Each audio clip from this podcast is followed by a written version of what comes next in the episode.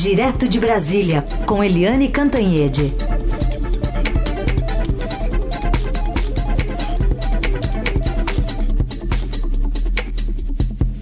Oi, Eliane, bom dia. Bom dia, Heisen, Carolina, ouvintes. Oi, Eliane, bom dia.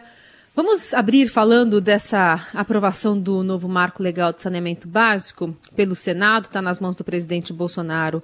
Agora, não deixa de ser uma boa notícia, especialmente quando a gente coloca é, uma questão mais palpável, né, para as pessoas. Parece muito, muito das ideias a gente tratar de saneamento básico, porque, como disse diversos é, políticos, especialistas, né, são obras que ficam embaixo da terra, então não fazem muito efeito eleitoral, né, na questão política, mas são extremamente importantes para a saúde do brasileiro. A gente conversou agora há pouco com o Diogo Macorde de Faria, que é o secretário de Desenvolvimento do Ministério da Economia. Ele falou assim se a tramitação do marco legal do saneamento ocorre há dois anos e meio, então a gente pode calcular que já morreram 12 mil crianças, né, por conta da falta de saneamento, enquanto, enquanto essa discussão estava sendo é, feita lá no Congresso.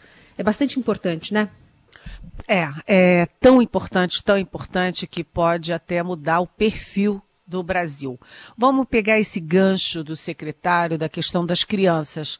Um dos índices importantes para você medir a, vamos dizer assim, a qualidade de um país é exatamente o índice da mortalidade infantil.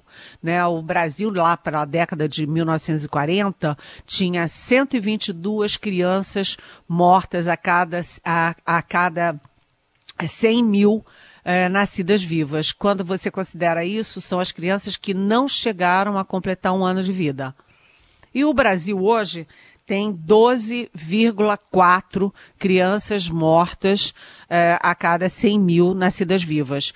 Isso é um avanço enorme. O Brasil vem é, ano a ano, é, década a década, diminuindo esse índice tão triste. Mas o Brasil ainda precisa melhorar muito. Por exemplo, o Japão, a Finlândia, tem menos de duas mortes de crianças até, considerando aí 100 mil crianças nascidas vivas. Ou seja, 12,4 é um índice que é muito melhor do que já foi. Avançamos muito, mas ainda é muito alto. E quando você fala em mortalidade infantil, isso está diretamente ligado à questão do saneamento e da água.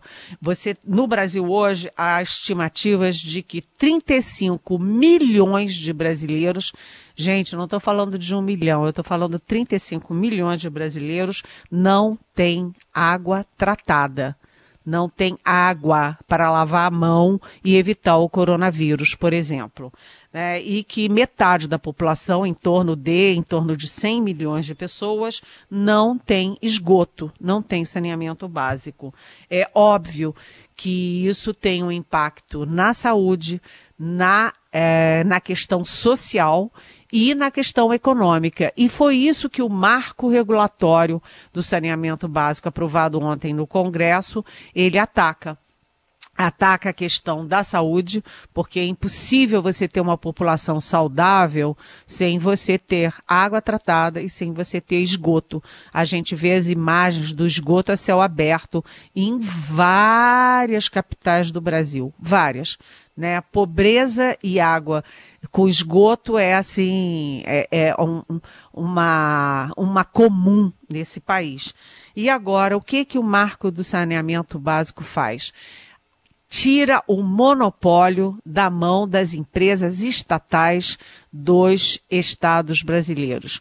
O, ao longo do, do, tempo se falou muito em quebrar é, monopólio. O Fernando Henrique Cardoso conseguiu quebrar o monopólio da, da, do petróleo, do gás, da, das telecomunicações, é, fez um strike nos monopólios e por isso hoje, por exemplo, todo mundo pode ter um celular né? Mas nem o Fernando Henrique quebrou o monopólio do saneamento básico, porque o lobby é fortíssimo e ao longo do tempo ninguém conseguiu fazer. Agora houve uma confluência de executivo, judiciário e legislativo para fazer. Significa o seguinte: Agora, a iniciativa privada vai poder trabalhar nesse setor. É um setor que vai exigir de 500 a 700 bilhões de reais até universalizar os serviços em 2030 e não tem governo que tenha esse dinheiro para investir nessa área. Não tem como os governos quebrados investirem nisso. Portanto, eles nunca investem, porque, como você disse, Carolina, a obra fica lá no fundo da terra, ninguém vê, não tem, não é para cima, não é festa, não tem efeito político, né? É, e a iniciativa privada vai investir pesado nisso. Isso traz investimentos, isso pode criar um milhão de empregos em cinco anos, essa é a expectativa. Isso vai melhorar o nível é, de vida das famílias brasileiras e vai, é, vamos dizer assim, aliviar o sistema de saúde, que custa uma fortuna para o Brasil, porque as pessoas não têm higiene e não têm as condições mínimas para se cuidar. Então foi um momento histórico, é, em plena pandemia, a própria pandemia pressionou muito isso. Aí eu queria destacar a, a luta, a guerra pessoal do senador Tássio Gereissati, do PSDB do Ceará, que se envolveu nisso assim é, como um guerreiro, né? E vários outros. É, foi uma guerra bonita. E vamos torcer, vamos torcer para agora os, a iniciativa privada se comportar adequadamente, porque tem muitos, é, tem o osso, né, e, e, tem o filé mignon. E claro que iniciativa privada quer lucro, quer só o filé mignon. E o, o formato vai exigir que quem pegue o filé mignon carregue também o osso nas áreas mais pobres, mais desvalidas, que mais precisam do saneamento básico. É isso, é, gente. Inclusive o Diogo, usou, o nosso entrevistado de agora há pouco, usou exatamente essa expressão sua aí, do, do filé e do, e do osso, né? Então tem lá um, os blocos regionais assim tão definidos para que uma empresa entre, então ela tem que pegar um município grande da região, mas também um município pequenininho lá que pode não ser interessante, como, como você destacou aí, Eliane. Bom, vamos falar do outro assunto aí do dia. Teve lá um depoimento, né, um, por ofício, né, do uma, o general Augusto Heleno, que é o chefe do Gabinete de Segurança Institucional, com uma versão diferente da dada pelo presidente Jair Bolsonaro e até pelo colega dele de ministério, o general Luiz Eduardo Ramos, que naquela reunião parece que ele não sabe direito quando que o presidente olha para a esquerda e quando que olha para a direita, né, Eliane? É, uh, essa história, ela é importantíssima, Raíssa, importantíssima, porque o general Augusto Heleno, ele é o chefe do Gabinete de Segurança Institucional, GSI, e ele é uh, uma figura-chave em todo esse processo do bolsonarismo. O Augusto Heleno, ele é tríplice coroado, ou seja, ele foi primeiro da turma de cavalaria em todos os três grandes cursos da carreira dele no Exército. Ele foi primeiro de turma o tempo todo.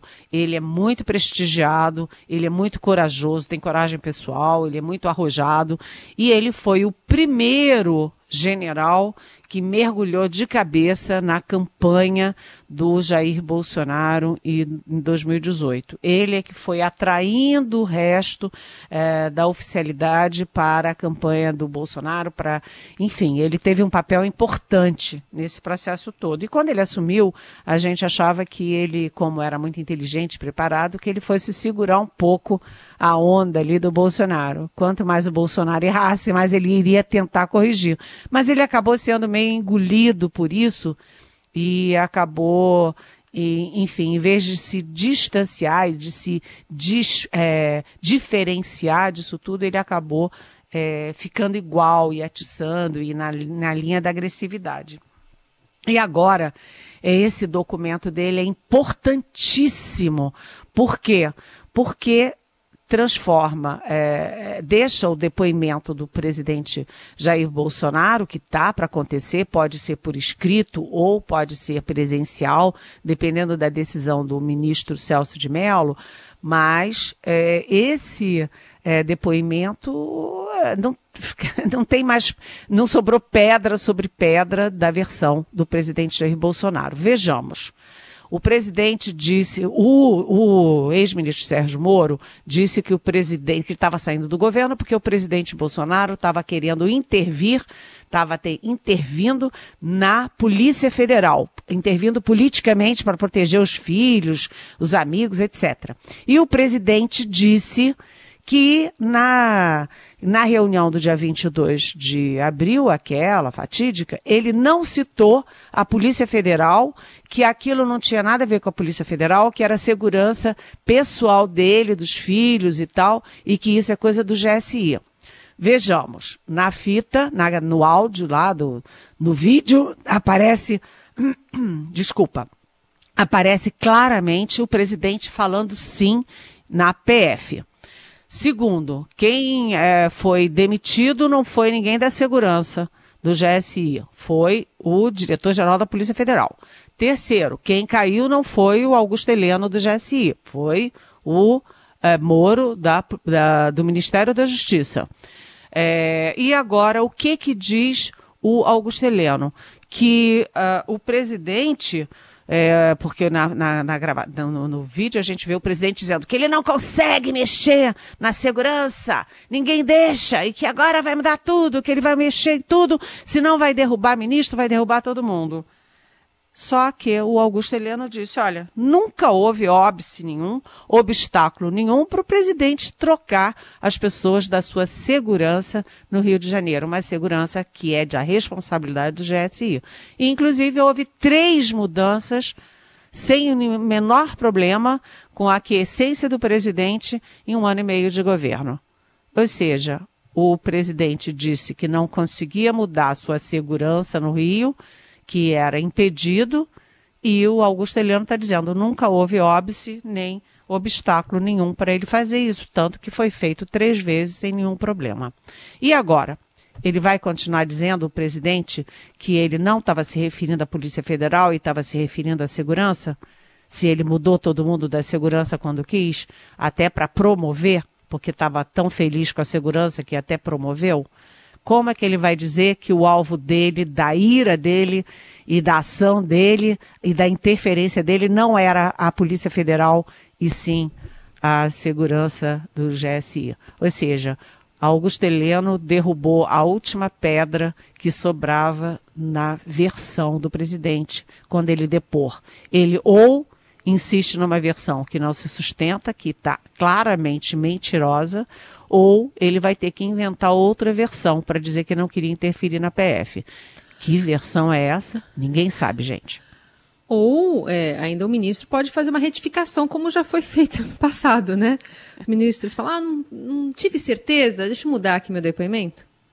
Eu acho que ele não faria isso. Ele é um general de exército, isso acabaria, destruiria a imagem é, pública e até familiar dele. É.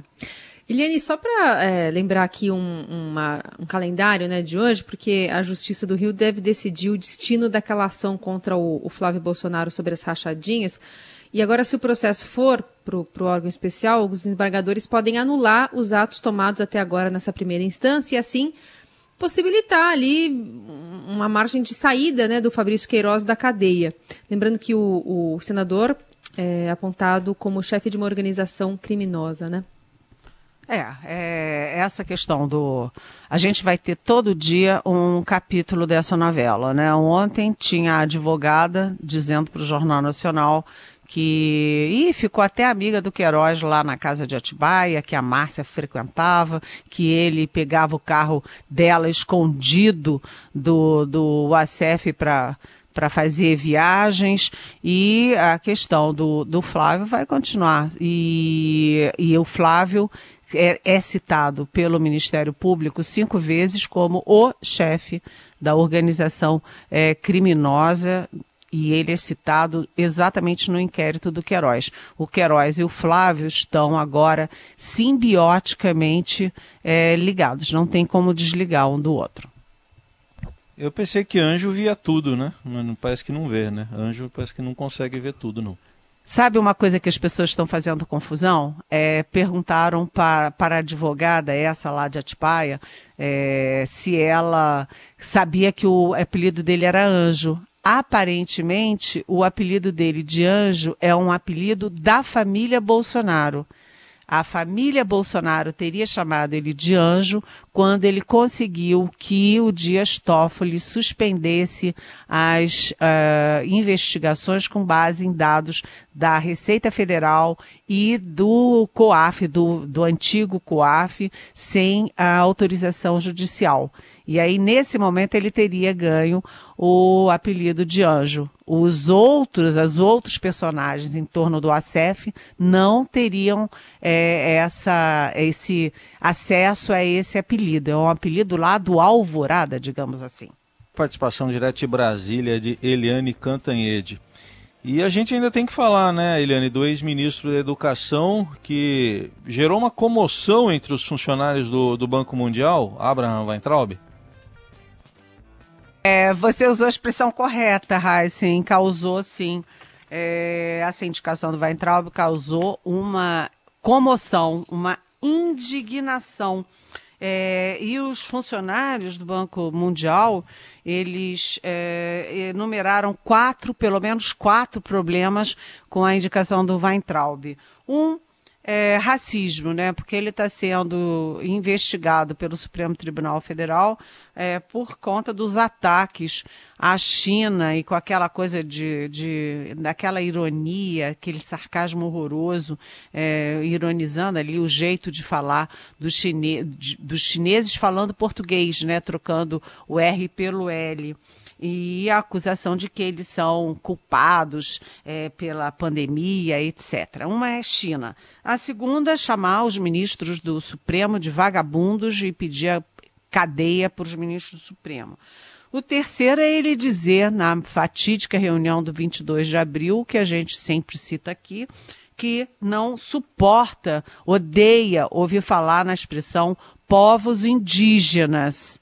Imagina, o Banco Mundial acabou de tomar uma decisão é, super favorável aí à manutenção, à preservação dos povos indígenas. E no quarto, é, a última, o último ato do Weintraub no MEC, ele não fez nada um ano e meio, o último ato dele foi suspender aquelas cotas para negros, indígenas e deficientes na pós-graduação e essa portaria, inclusive, já foi derrubada. Então, os funcionários pedem a, a, a, o veto à nomeação dele. Só que não, não funciona assim, porque o Brasil tem é, quase 50%, em torno de 50% de, de poder para indicar o nome é, e isso dependeria, portanto, só do presidente Jair Bolsonaro retirar esse nome, o que não está no horizonte.